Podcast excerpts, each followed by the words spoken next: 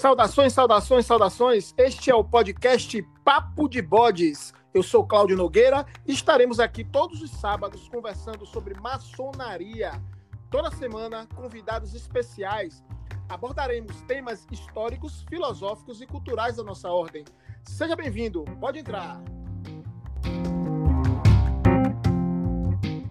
E hoje teremos o episódio de número 1 um, e falaremos sobre o tema A Maçonaria e a Igreja Protestante com o nosso irmão Vitor Souza. Seja muitíssimo bem-vindo, meu irmão. Muito obrigado, meu querido irmão Cláudio.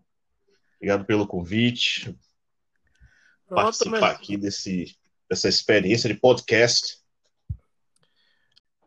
Irmão Antônio Arroio, o currículo do bode.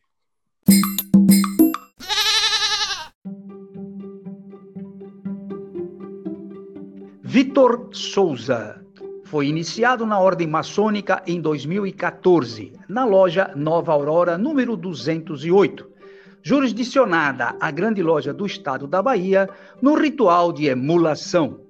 E, atualmente, ocupa o cargo de venerável mestre desta loja.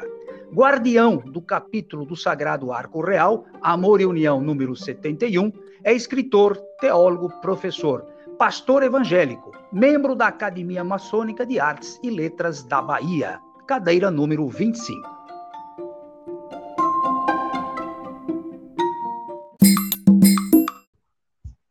Meu irmão, já que vamos falar sobre o tema maçonaria e igreja protestante, acho que era interessante a gente começar é, definindo o que é o protestantismo.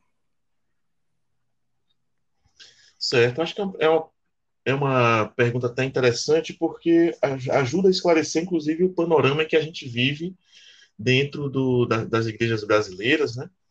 Entender um pouco do que é o protestantismo histórico, entender um pouco do que é o neopentecostalismo, que é um movimento mais recente no Brasil.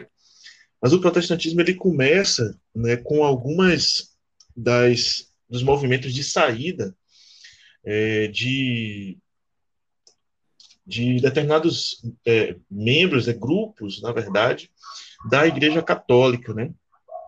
Então, historicamente, você tem alguns, alguns grupos que vão se separar dessa Igreja Católica, né? e dentre eles o, mais expressivo é, e o mais conhecido é o, o movimento luterano, que vai sair ali por volta de 1500, né? É, quando Lutero ele se percebe insatisfeito com algumas demandas da, da, da Igreja Católica, né, e lança suas 95 teses que ele acaba pendurando numa igreja, e a partir desse movimento ele vai construindo essa separação, né?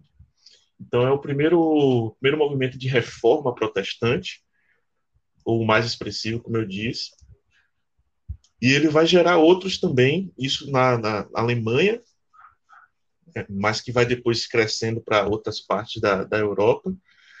E isso vai gerar outros, outros tantos movimentos, né, que depois vão ser também ganhar muita força, que são o, o, o protestantismo de Zwingli, na Suíça, né, e você tem Calvino, é, Calvino também, que vai dar origem ao, aos presbiterianos, né? Então, Lutero vai dar origem aos luteranos, é, Calvino aos presbiterianos, e Zwingli a igreja metodista.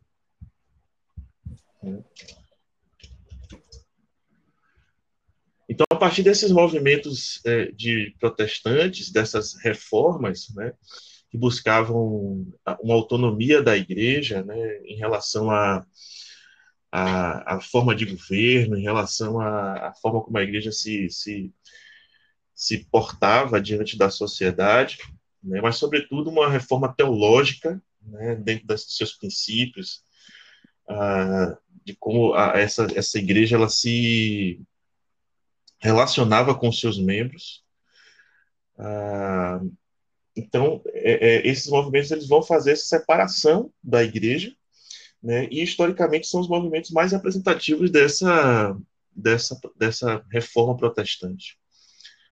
E assim, as características assim que você acha que difere fundamentalmente das demais religiões, inclusive da, da Igreja Católica, que justamente teve essa oposição aí. É, como eu disse, são, são características muito mais teológicas do que necessariamente é, necessariamente algumas diferenças de, de, modalidade de culto, etc. Né? Então, e, e depois também o, o, próprio protestantismo ele vai sendo é, acrescido de outros movimentos também que vão ganhando suas suas conotações e seus, seus suas características um pouco mais diversas né, em relação a, a, a, dentro do próprio dentro do próprio cristianismo protestante você tem outras é, outras modalidades né, de, de pensamento teológico. Mas assim basicamente a, a grande insatisfação era em relação ao, ao papado né, a forma de lidar com essa lider, grande liderança. Ah, e havia uma, uma, uma maneira de se pensar também a, a própria leitura do texto sagrado, né, a própria leitura da, do texto bíblico, dentro da, naquela época, dentro da Igreja Católica, se entendia que o texto sagrado ele era de exclusividade dos sacerdotes, né? Então, o movimento protestante de Lutero, principalmente, vai caminhar para que o texto bíblico ele fique é, seja acessível e seja acessado pelo povo. É, e aí Lutero vai realizar uma tradução dos textos originais da Bíblia para a língua alemã, né? E praticamente essa tradução que ele propõe é, um, é uma das das bases da, da língua alemã, inclusive, até a atualidade, né? Assim, um, um bom percentual do vocabulário da língua alemã deriva dessa tradução que Lutero propõe, são muito aproximada daquilo que o povo falava nas ruas, né? Então ele tem essa, essa característica de colocar essa, esse texto sagrado nas mãos do povo, essa interpretação do texto é, a partir do livro sacerdócio, né? Ele entendia o povo como como sacerdotes também, né? Não só os, os sacerdotes é, sacerdotes formados né, na, dentro das escolas de teologia, mas ele entendia que o povo também tinha direito de, de ter acesso a essas leituras.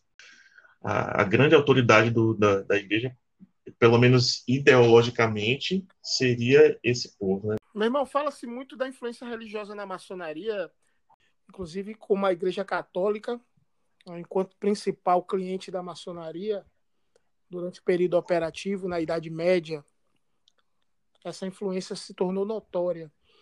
É, mas durante o período que nós chamamos de especulativo, que já é já da, da a partir do, do século XVIII, na, na qual deixamos de ser pedreiros para sermos pretensos filósofos, houve uma influência da Igreja Protestante. Queria que você falasse um pouco sobre isso.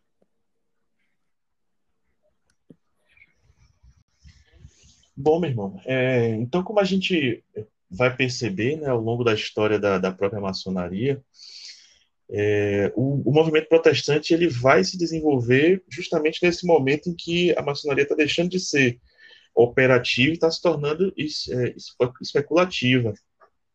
Né? E com isso a gente vai ter é, posteriormente algumas figuras, alguns nomes que vão terminar por influenciar diretamente a, a própria maçonaria, como também a, a, maçonaria vai influenciar indiretamente a, a, os princípios de algumas das, das denominações protestantes. Né?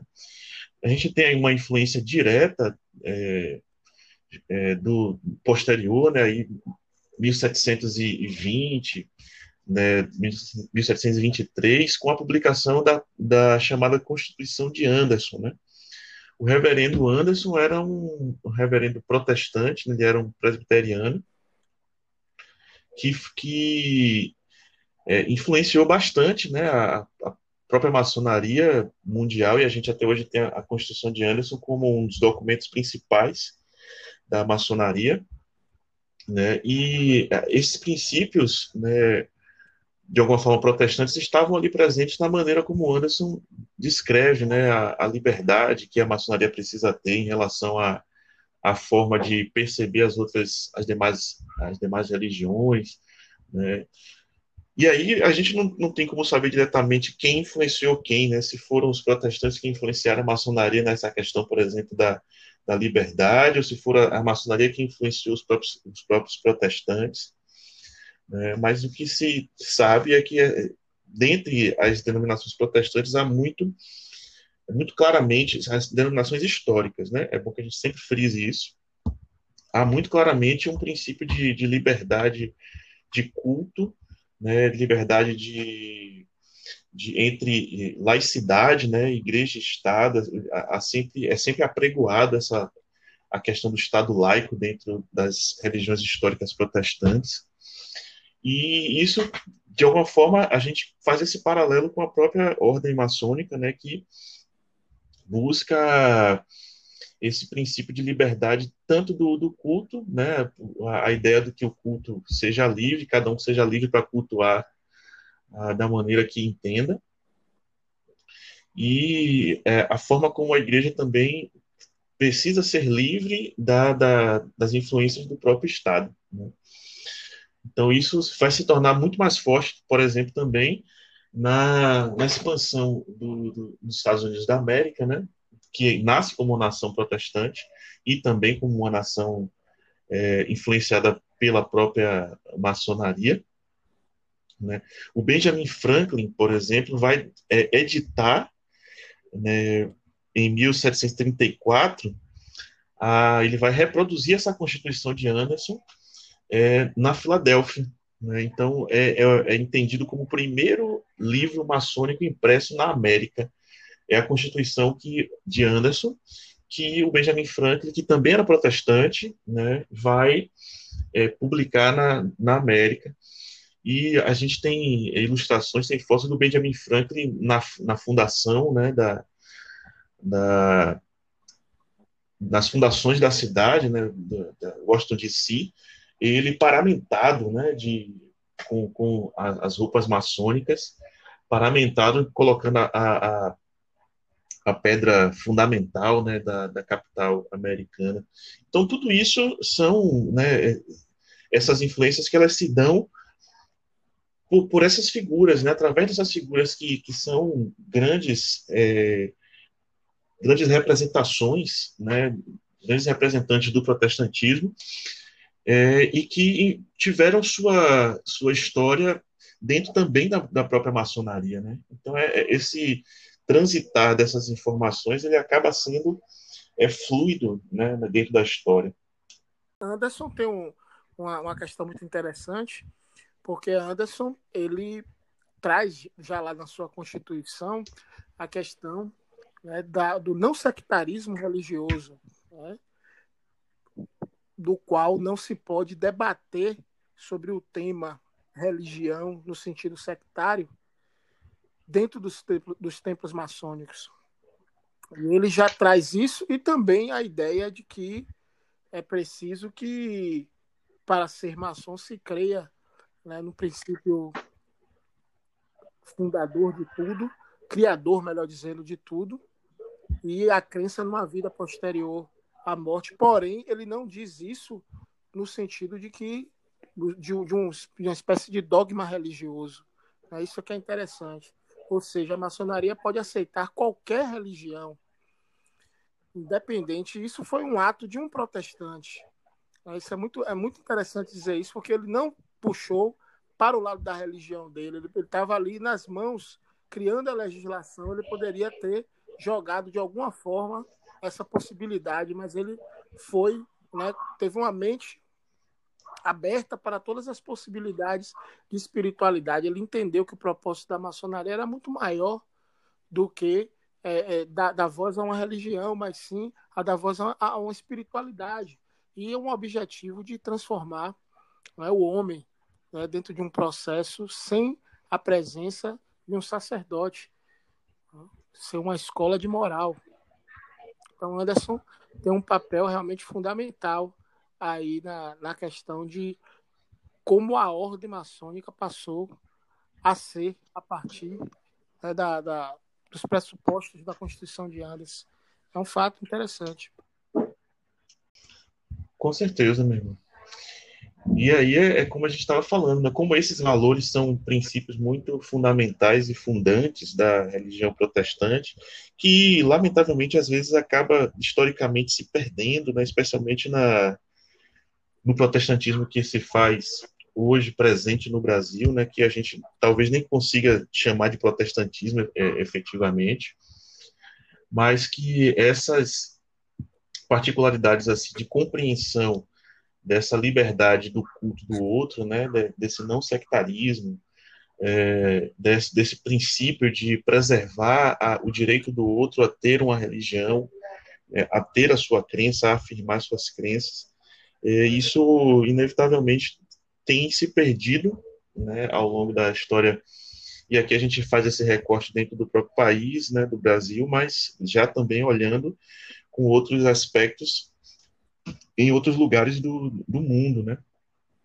especialmente por uma, por uma crescente é, onda de fundamentalismo religioso, que o fundamentalismo ele acaba sendo sempre, né, sendo sempre, sendo sempre uma, uma maneira de, é, de exclusivismo religioso, né? ele apregoa o exclusivismo, e isso não está presente nos princípios né, fundamentais e fundantes do protestantismo, que entendia justamente essa liberdade, né, uma liberdade para que o outro tivesse a, a, a direito ao, ao, culto, direito à crença a partir das suas próprias compreensões e não a partir de uma imposição estatal, não a partir de uma imposição uh, de qualquer outra instância né, institucional. Interessante, meu irmão. Agora, me diga uma coisa, meu irmão. Assim, nós sabemos que, historicamente, no Brasil, também houve um momento em que o protestantismo foi introduzido. E, segundo consta, a maçonaria teve um papel importante nesse processo. Como foi que se deu esse fato? No Brasil, a gente tem duas, é, dois momentos de, de, chegada do protestantismo no Brasil, né? especialmente do protestantismo histórico. O primeiro movimento ele é um movimento de chegada de imigrantes, então ele não, não tinha um interesse, por exemplo, em, em fazer, é, é, fazer discípulos dentro da, do solo brasileiro, mas ele tinha é, somente a função de dar a esses imigrantes é, um espaço, um local para culto, né? Então você tinha aí um movimento de é, luteranos, é, metodistas, é, anglicanos, né, vindos da Europa e dos Estados Unidos, que chegavam ao Brasil e se estabeleciam, faziam suas colônias, né, e nesse movimento de fazer suas colônias também construíam suas igrejas né, e estabeleciam sua, suas, sua forma de culto. Normalmente, durante esse período, os cultos eles eram na língua originária da, daquelas, daqueles imigrantes e da, da forma como eles se estabeleciam, né? Então você tinha é, os, os, cultos em alemão, você tinha os cultos em inglês, e isso já traz uma, uma primeira movimentação que é interessante, porque é, historicamente, né, isso é até um, um dado curioso, historicamente, é, no mundo inteiro você percebe nos templos, né, uma semelhança muito grande entre os templos protestantes e os templos, os templos católicos, né? Então, a presença, por exemplo, de cruz, né, de um, do elemento cruz, que no Brasil é muito associado ao catolicismo, né, esse é um símbolo cristão, muito presente no, na, no, no mundo inteiro. E quando o, o, os, os protestantes começam a chegar no Brasil, a Igreja Católica aqui, ela é muito preocupada com, com os seus fiéis, né? Ela vai é, influenciar né, com uma lei para que as igrejas protestantes elas não utilizassem o elemento cruz para que os seus fiéis não se confundissem e entrassem nas igrejas protestantes ao invés de entrar nas igrejas católicas. Então, as, as, havia uma lei realmente que proibia que as igrejas protestantes exibissem cruz durante muito tempo isso foi, foi vigente e foi é, justamente característica desse período, né, em que as, as, as igrejas católicas estavam nessa preocupação de é, conter, né, essa E, claro, né, a história depois vai mostrar que isso não, não adiantou nada para conter, mas é uma preocupação de conter essa, essa migração também dos católicos dentro da própria é, instituição protestante, né? Interessante, então, esse primeiro movimento que é que Pode falar. nós é, não sei se você lembra uma vez que nós fomos para uma missa templária e que a igreja é, era a igreja católica ortodoxa e que a gente inclusive perguntou a igreja anglicana foi a igreja anglicana. Anglicana, né? E que a gente, inclusive, não, não tinha placa, não tinha nenhuma é, é, denominação assim para dizer. E aí depois o, o, o padre nos explicou a, a, o porquê, que é justamente o que você estava falando aí, da questão de não poder né, se identificar no período. A igreja não permitia essa identificação. E é aí que acontece, eles mantêm até hoje, inclusive. É porque, como são construções mais antigas, né? elas aí acabam não tendo esses elementos, né? As igrejas mais modernas, hoje em dia, já, essa lei já faz muito tempo que já caiu, né? mas as igrejas mais modernas já têm. Mas as construções históricas protestantes mais antigas, elas têm é, exatamente essa estrutura, né? a ausência dessa, desse elemento cruz. Então, você não consegue perceber que ali é, é uma igreja, né? ele não tem não tem as características de uma igreja, o que não acontece em outros lugares do mundo. Né? Você tem igrejas é, com arquitetura é, bem estabelecidas, né? pensando até por esses modelos da igreja, das igrejas é, construídas pelos nossos irmãos operativos. Né? Então, você tem também igrejas protestantes com grandes arquiteturas, né, arquiteturas bem, bem é, é, estabelecidas e que, e como a gente poderia dizer assim, que tem cara de igreja, né, uma cara de uma igreja, assim, uma construção imensa, né? Mas isso é um detalhe curioso nesse primeiro movimento. Sim, e, e justamente é, durante o século XIX, a, a, maçonaria vai ter um papel aí interessante, né? Porque a, maçonaria que, def, que defendia e defende o Estado laico é, a educação laica, os irmãos, aí sim um movimento de vários irmãos maçons que tomaram a postura, eu não digo que a maçonaria como um todo, mas muitos irmãos maçons, com certeza, tomaram a postura de apoiar a chegada dos irmãos é, oriundos dos Estados Unidos, principalmente, para poder justamente tentar um pouco romper com esse Estado laico, com a possibilidade de ter outras religiões no Brasil. Fala um pouco sobre isso, meu irmão.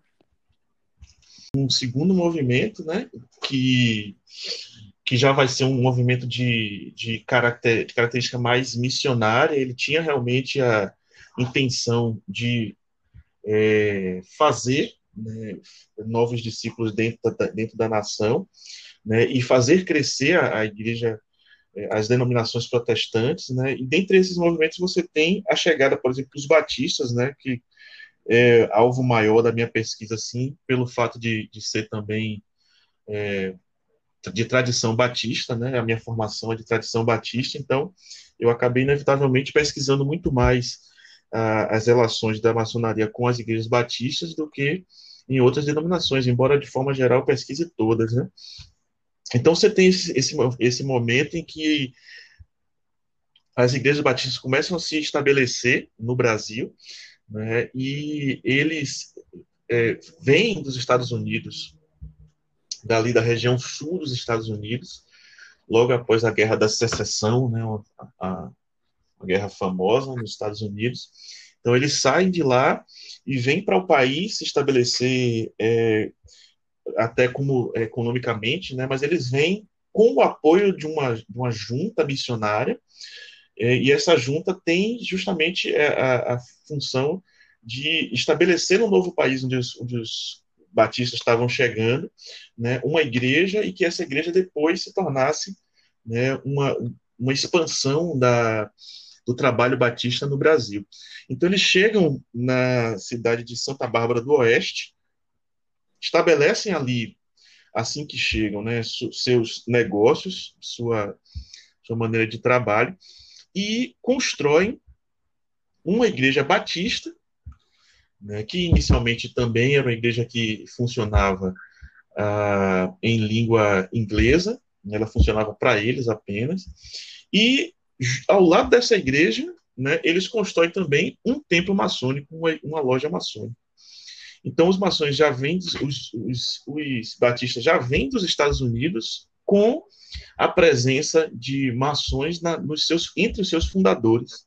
Né? Os, os primeiros batistas a pisar no Brasil eram todos eles maçons, né? E a família que as famílias que constituíram a primeira igreja batista era uma família completamente de maçons. Inclusive, em alguns, em alguns sites, né, a gente tem uma pesquisa é, que é colocada de maneira bastante equivocada de como se a maçonaria tivesse é, fundado a, a, denominação batista. Né? Eu já cheguei a ler é, em algumas, algumas publicações é, o título mais ou menos como esse: As Igrejas Batistas, a, a religião fundada pela maçonaria. E não é bem assim, né? Assim, a história não é bem dessa, dessa maneira. As igrejas batistas elas já existiam há pelo menos é, 200 anos, aí quando, quando eles chegam no século é, final do século XIX aqui no, no Brasil, né? Mas a, as igrejas já existiam, as igrejas batistas, e é, dentre os batistas também havia maçons, porque isso era bastante comum no, nos Estados Unidos, né? Dentre todas as denominações dos Estados Unidos, você tem a presença de maçons nos, nos presbiterianos, né? Na, nos batistas, todo, todo esse movimento de protestantes históricos, metodistas, anglicanos, né? Todos eles têm presenças maçônicas. Então, quando eles chegam no Brasil, fundam uma igreja batista, inicialmente, como eu disse, para as, as famílias em língua inglesa, uma loja maçônica e elas vão funcionar um, uma alimentando a outra. Né? Então, os primeiros veneráveis dessa loja, por exemplo, eram pastores batistas que também né, funcionavam é, e tocavam suas igrejas e os trabalhos é, da denominação aos domingos, né? Então, essa relação estava sempre muito presente, muito intrínseca, né? Dentro dessa construção. Então, o primeiro pastor batista brasileiro, né, é um ex-padre que se aproximou dessa, dessa família, desses, desses imigrantes batistas, né, acabou uh, se assumindo, né, como, também como batista, então ele foi que uma marca das igrejas batistas, ele foi rebatizado né, como, como cristão protestante, né, como cristão batista, e a partir desse rebatismo, ele foi consagrado como pastor batista dentro de um templo maçônico, o que é um detalhe curioso, né? O primeiro pastor batista foi consagrado dentro de um templo maçônico. Então, já essas particularidades já mostram como a, essa história da denominação batista, especialmente, né? Com a maçonaria, ela se mostra muito aproximada, né? Então, meu irmão, a gente tem essa presença de grandes é, personagens maçons né, dentro da história dos batistas, que também esses, esses personagens batistas é, são entendidos dentro da denominação como pioneiros, né, e que você percebe essa mútua influência tanto da, do, da, maçonaria na denominação, quanto da denominação é, para com algumas, algumas facilidades né, da, da do princípio é, do princípio maçônico dentro da própria denominação. Então você tem esse primeiro pastor batista ordenado né, em solo brasileiro, primeiro pastor brasileiro, que é o Antônio Teixeira, Antônio Teixeira de Albuquerque, que vai ser, vai ser ordenado, como eu disse, dentro de uma, de uma loja maçônica, né? e ele é ordenado para uma missão específica, para expandir a denominação batista dentro, da, dentro do território brasileiro. E com isso ele vai contar com o apoio do, da família Taylor, né? Então você tem o Zacarias Taylor, que é um outro reverendo também imigrante dos Estados Unidos, que vai é, se aliar ao, ao, ao, Antônio de Albuquerque.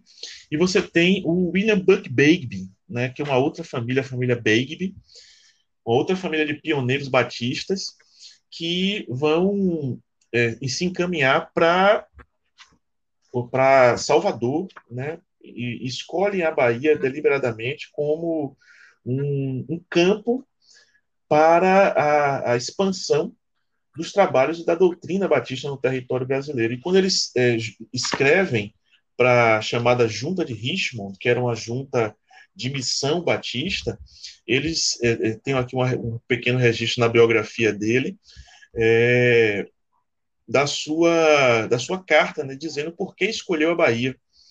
Né, e ele diz que escolhemos a Bahia, isso é o William Buck Bagby, né, para a junta de Richmond, de Richmond. Ele diz: escolhemos a Bahia por diversas razões. Primeiro, pelas suas grandes populações. Encontramos ali massas do povo ao alcance imediato. Segundo, a região que cerca a cidade é muito povoada.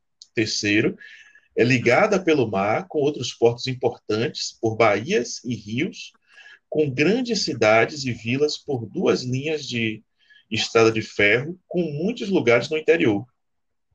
Quarto, há também na Bahia um campo quase desocupado, enquanto no Rio se acham seis ou oito missionários de outras denominações evangélicas.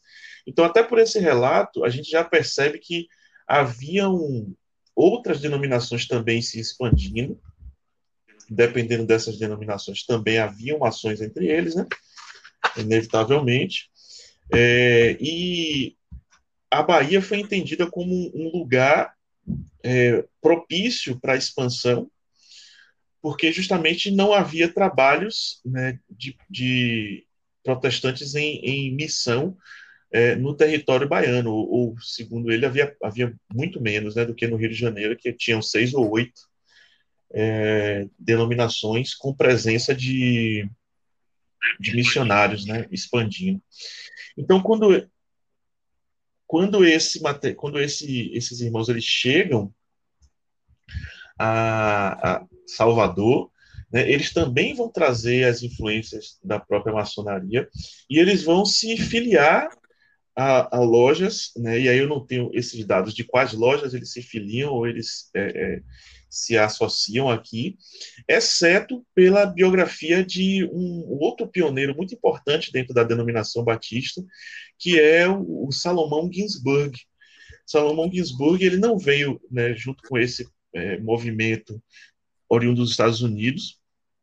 Ele era um judeu né, que se converteu, é, se não me engano, se não me falha a memória, na Inglaterra ao protestantismo é, de tradição batista e ele vem para o Brasil, né, e ele escreve depois em sua autobiografia, chamada Um Judeu Errante no Brasil, uh, onde ele vem para Salvador, encontra com, essa, com, com, essas famílias, né, a família Bagby, a família Taylor, e, o, e com também o, o a família do, do ex-padre Antônio Teixeira, né, o primeiro pastor batista brasileiro, e ele se encontra e se alia nessa função de, de missão, né? Assim, ele, ele vai incorporar essa missão dentro do, do, dos interiores da Bahia. Então, até hoje você tem é, cidades em, no interior, né? Em, em cidades quase que eram lugares quase inacessíveis, que esse Salomão Ginsburg é, acabou por é, visitar e fundar uma igreja batista nesses lugares, né, a partir do trabalho, de um trabalho que ele fazia. E aí o detalhe curioso da, da história de, de Salomão Ginsburg é que ele vem para Salvador e ele se filia à loja Duke of Clarence, que era uma loja de imigrantes ingleses, e com o, o, aval dessa loja, quando ele decide sair para fazer, isso está registrado na, na, na, autobiografia dele, quando ele decide sair para os interiores da Bahia em missão, o, o Salomão Ginsburg ele, ele leva uma carta da, da loja Duke of Clarence, uma carta é, recomendando não é, como como é, para que nos lugares onde ele chegasse, onde houvesse maçonaria, ele fosse bem recebido e havia essa carta de recomendação da loja maçônica, né, para que os, os, trabalhos que ele fizesse fossem aceitos onde quer que, que ele chegasse. E como havia né, um, uma disputa, entre aspas, não vou dizer entre aspas, não, uma disputa mesmo, é, pela, da, da, Igreja Católica nesse primeiro momento, né, com os, as, as, denominações protestantes, havia em determinados é, lugares uma disputa mesmo física, né?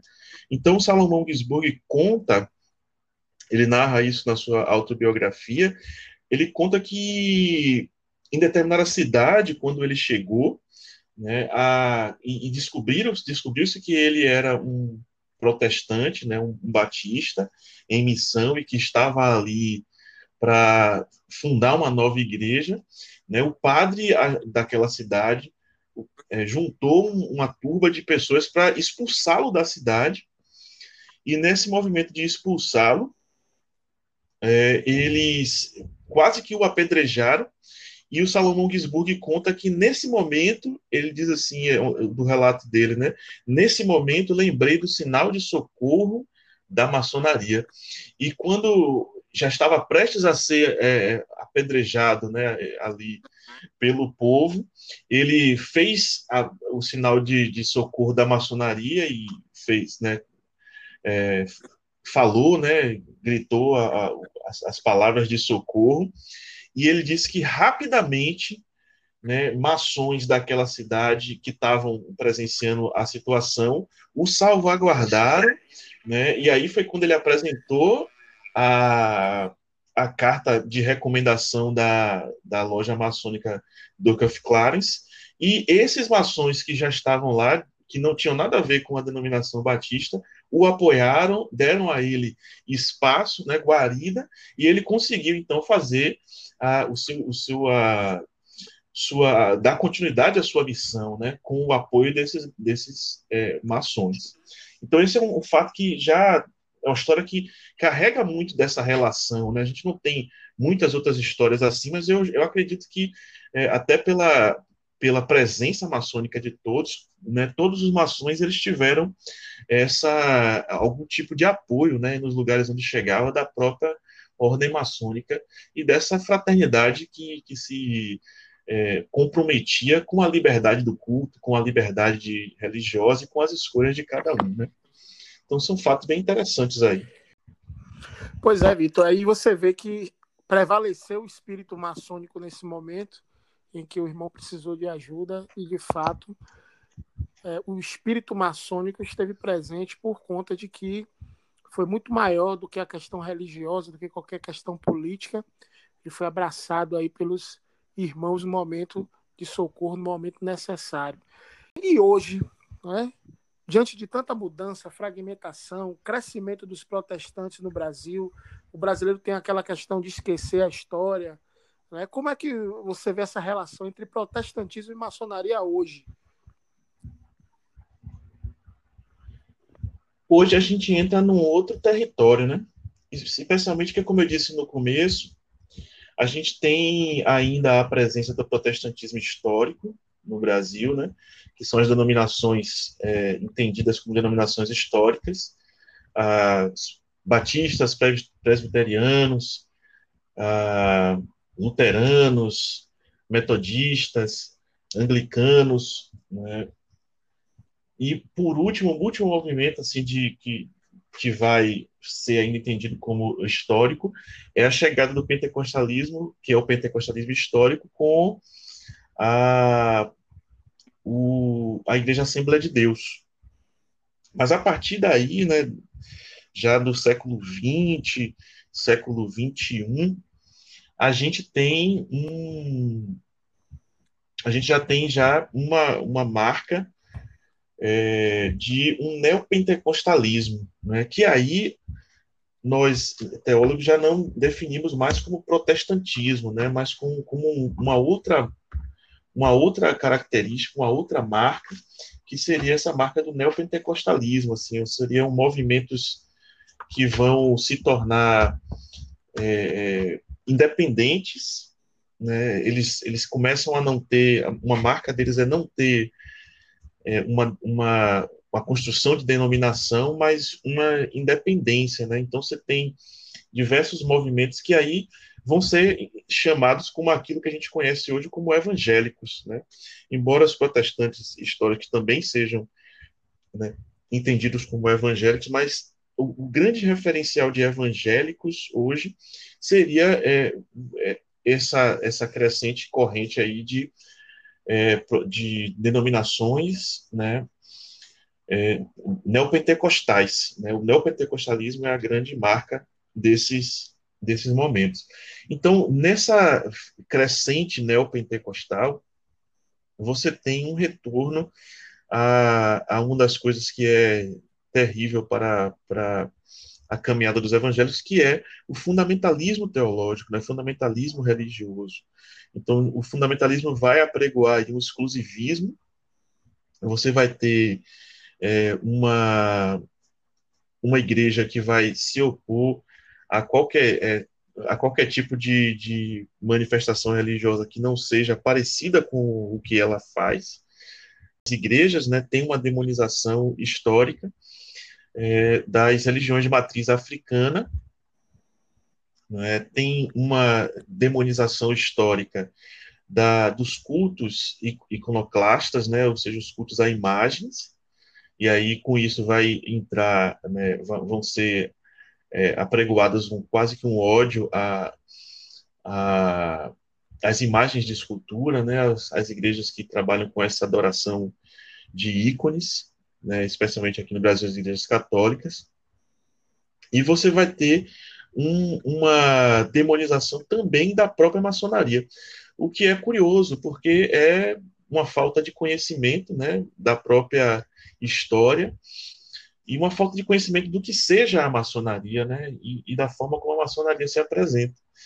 Então, é, quando, por exemplo, eu já entrei para a Igreja Batista nos anos 90, sabia-se que haviam pastores batistas que eram maçons, mas já estava numa movimentação assim que as pessoas não sabiam, não tinham mais esse referencial da maçonaria como uma coisa é, importante que ela é, né? não tinha mais esse referencial dentre os batistas, por exemplo, é, da importância da maçonaria para o estabelecimento da, da, da denominação no país, e não se tinha essa, essa referência de que esses grandes personagens, esses grandes fundadores, todos eles eram é, ligados à maçonaria, né? todos eles eram maçons. Então, isso faz com que é, cresça um, uma mentalidade muito mais é, associada com o fundamentalismo religioso, com o sectarismo, né, muito mais associada com essas igrejas neopentecostais, que vão apregoar né, é, a famosa história de que os maçons têm. É, quer dizer, não são eles que vão inventar isso, né, eles só vão é, apregoar, né, continuar dando eco para essa informação de que os maçons têm o famoso pacto com o diabo, né? o pacto com o capeta, o pacto com o, o bode, seja lá como for a, a forma de compreensão que, que se tenha né, em relação a, a, a, esse famoso pacto aí que os, os maçons têm. Mas isso é fruto justamente dessa, desse desconhecimento, dessa ignorância, né, da assim, ignorância no sentido de ignorar mesmo, a, a própria história, ignorar a própria, a, própria, a própria importância da maçonaria dentro do, da presença é, da denominação, das denominações protestantes históricas no Brasil. Então você vai ter esse movimento é, de anti-maçonaria, né, anti-maçônico. Então, os, os, dentre os, os, dentro das igrejas históricas que, que é, já havia essa, essa, esse trato né, muito mais fluido, você vai haver, é, vai começar a perceber, as pessoas vão começar a fazer uh, uma espécie de, de caça às bruxas, né, para saber quem eram os pastores maçons, para saber é, quem eram os pastores que estavam ligados, ou, ou os próprios membros né, que estavam ligados à maçonaria, e posteriormente é, algumas denominações elas vão inclusive criar proibições de que os membros sejam vinculados a, a ordem. Né? Entre os batistas é, não há essa proibição, mas a grande massa de, entre os batistas é, já se afastou por completo assim da, da própria ordem. Né? Os pastores que eu conhecia que eram é, o que, que se imaginavam que eram maçons, né, e, antes de eu entrar na maçonaria, eles não se revelavam como maçons, né, exceto para aqueles que, se, que já, com seus sinais de reconhecimento, aqueles que já tinham como reconhecê-los, né, mas todo mundo ficava assim naquela conversa, ah, dizem que ele é maçom, ele não é maçom, será que é maçom, não é maçom? Né? E mas assim, esses todos esses pastores, eles eram pastores mais é, mais antigos, né, com, com com uma história de, de pastorado já de 20, 30 anos de pastoreio, que tiveram suas, seus vínculos com, com a ordem maçônica, mais no início da sua caminhada, né?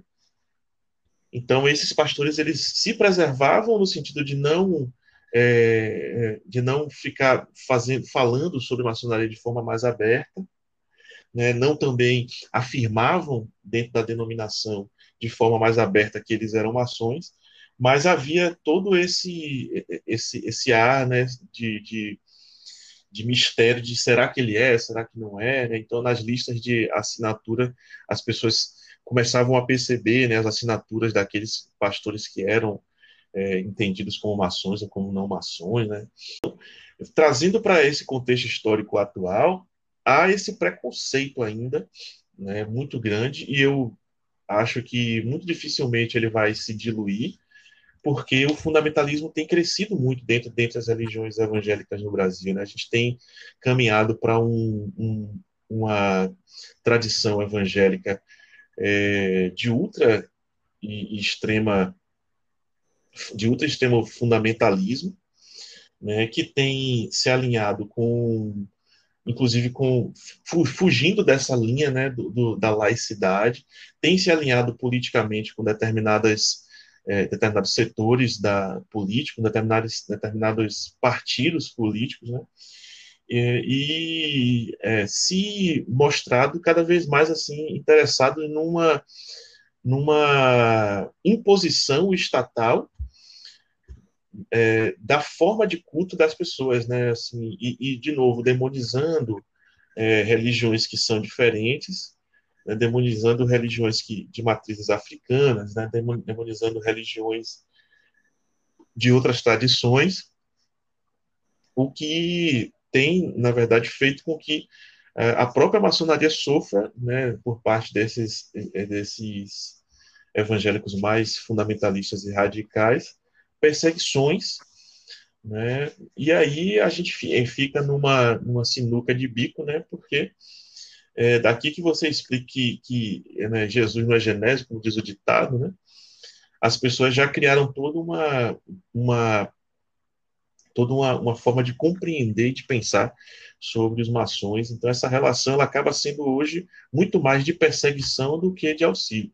Embora ainda existam né, muitos é, protestantes irmãos, né, vinculados à ordem, né, eu, eu sou um deles, né, estou aqui, né, sou ordenado pastor batista, hoje eu tenho contribuído dentro da denominação presbiteriana, na Igreja Presbiteriana Unida do Brasil, e nesse espaço, por exemplo, na Igreja Presbiteriana Unida do Brasil, é, as pessoas têm ciência de que eu sou de que eu sou maçom, e isso não é um impedimento para que eu continue realizando os trabalhos é, de pastoreio, os trabalhos né, dentro da, da denominação.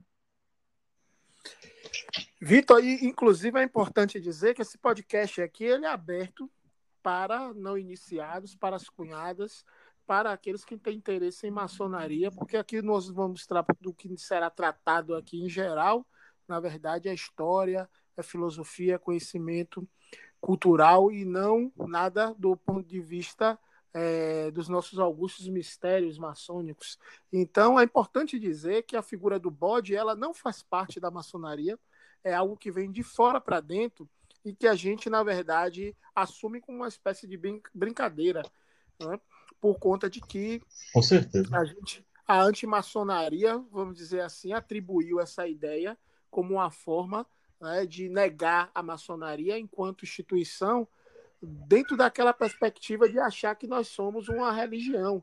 E aí, assim, concorrência para aqueles que são é, é, os doutos da religião. E nós não somos uma religião, primeiramente, né? e a gente tem, tem, obviamente, espiritualidade, sim, porém não temos uma religião é, definida dentro da loja, não há um culto. Né? Na verdade, o que acontece dentro de uma loja maçônica está muito mais para o mundo da filosofia do que para o mundo do misticismo ou coisa que o valha. Então, são especulações só de quem não conhece, na verdade, a ordem. E interessante sobre a questão do fundamentalismo é que eu venho observando, assim, desde pequeno, assim, no, no meado dos anos 80, esse, esse crescimento desse fundamentalismo. E uma das lideranças nesse fundamentalismo é a Igreja Universal.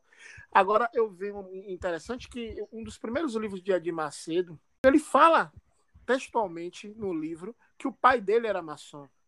A Igreja Universal né, do Reino de Deus é uma igreja que não tem a ver com esse processo de fundação que, do qual a maçonaria ajudou. Isso é óbvio porque eles são bem depois e já é da fase neopentecostal, como você mesmo disse aí. E interessante, é, não, não são eles, mas os assembleanos, né, que, segundo constam, uma boa parte da cúpula no passado dos pastores eram, eram iniciados, eram maçons. E hoje as, as novas denominações, por questões políticas internas, perseguem os irmãos que são iniciados. Eu mesmo conheço um irmão pastor né, que estava na fase de, de para se transformar em pastor numa fase transitória e teve que sair da loja por conta de perseguição né, política, uma perseguição política interna dentro da igreja, de modo que ele teve que se afastar da maçonaria, um irmão assim que gosta muito da ordem maçônica e, e outros irmãos também evangélicos que eu conheço, vários, que se mantêm nas sombras por conta da questão da ignorância. A maçonaria é uma escola, na verdade, de moral, que busca o aperfeiçoamento do, do, do, ser humano. Então, a igreja estaria muito bem assessorada nesse sentido aí, ou aliada. Porém, você disse muito bem, hoje a, a igreja que chega ao Brasil com a intenção de acabar com a ideia do Estado laico, hoje em dia se aproxima mais do Estado laico. É complicado, viu, meu irmão? Complicado mesmo. Apoio Cultural www.comotal.com.br Artigos maçônicos.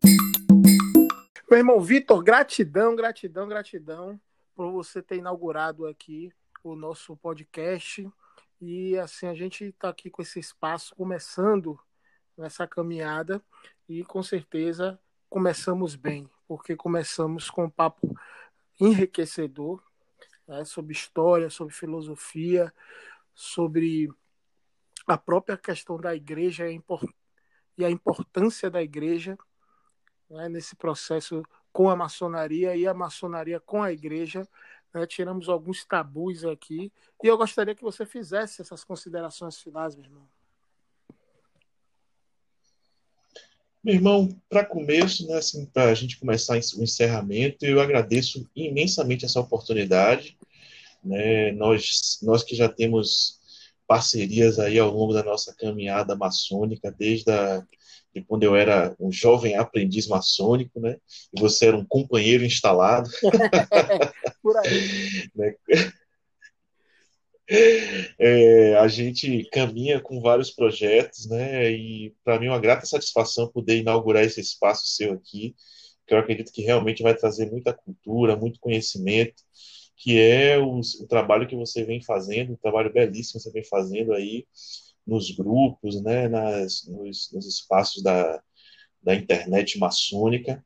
E acredito que esse podcast vai ser realmente um, uma coisa para acrescentar ainda mais essa cultura, né, e essa história, essa filosofia que a própria maçonaria propõe a gente a, a, a caminhar e a discutir. E fico muito feliz mesmo, meu irmão. Muito obrigado. É, deixo aqui né, um abraço da, da minha loja, Nova Aurora, número, do, número 208, da, do Oriente de Salvador, na Glebe. É, loja que o irmão muitas vezes já frequentou, né, esteve lá com a gente, e essa, essa relação, meu irmão, sempre foi uma relação de mútuo apreço, né, a loja sempre é, gostou muito do irmão, o irmão sempre também gostou muito da nossa loja, né, então é, é uma grata satisfação estar representando a minha loja aqui nesse, nesse espaço seu, e de forma geral, assim, né, é, eu deixo aqui a, a, minha essa colaboração para que os irmãos, né, as cunhadas, aqueles que tiverem acesso ao podcast, possam conhecer né, a diversidade da, do pensamento evangélico, especialmente no Brasil. Né, e espero que esse, esclarecimento, né, às vezes os irmãos também me procuram com algumas, é, algumas dúvidas de cunhadas, né, que são evangélicas, que têm é, uma, todas as dúvidas em relação a esse preconceito com, a, com a, as questões da ordem, né? E quando sabe que, que eu sou um pastor ordenado, as pessoas é, me procuram para que eu mande um áudio para a cunhada, tranquilize a cunhada, esclareça as dúvidas, esclareça as dúvidas de amigos, de parentes e filhos. Então, que esse podcast possa servir, né? Minha, minha intenção é essa, que ele possa servir justamente para tirar essas dúvidas, dirimir essas dúvidas e trazer esclarecimento dentro dessa desse assunto, né? É um assunto que a gente pode aprofundar de várias maneiras, né? Eu trouxe apenas essa pincelada aí, espero contribuir bastante. Para aqueles que quiserem me encontrar nas redes sociais, né? Podem procurar no Facebook, né? Vitor Souza e me adicionarem. No Instagram, eu estou lá como arroba Vitor Souza, né? Vitor sem C, Souza com S. Gratidão, meu irmão. Satisfeito!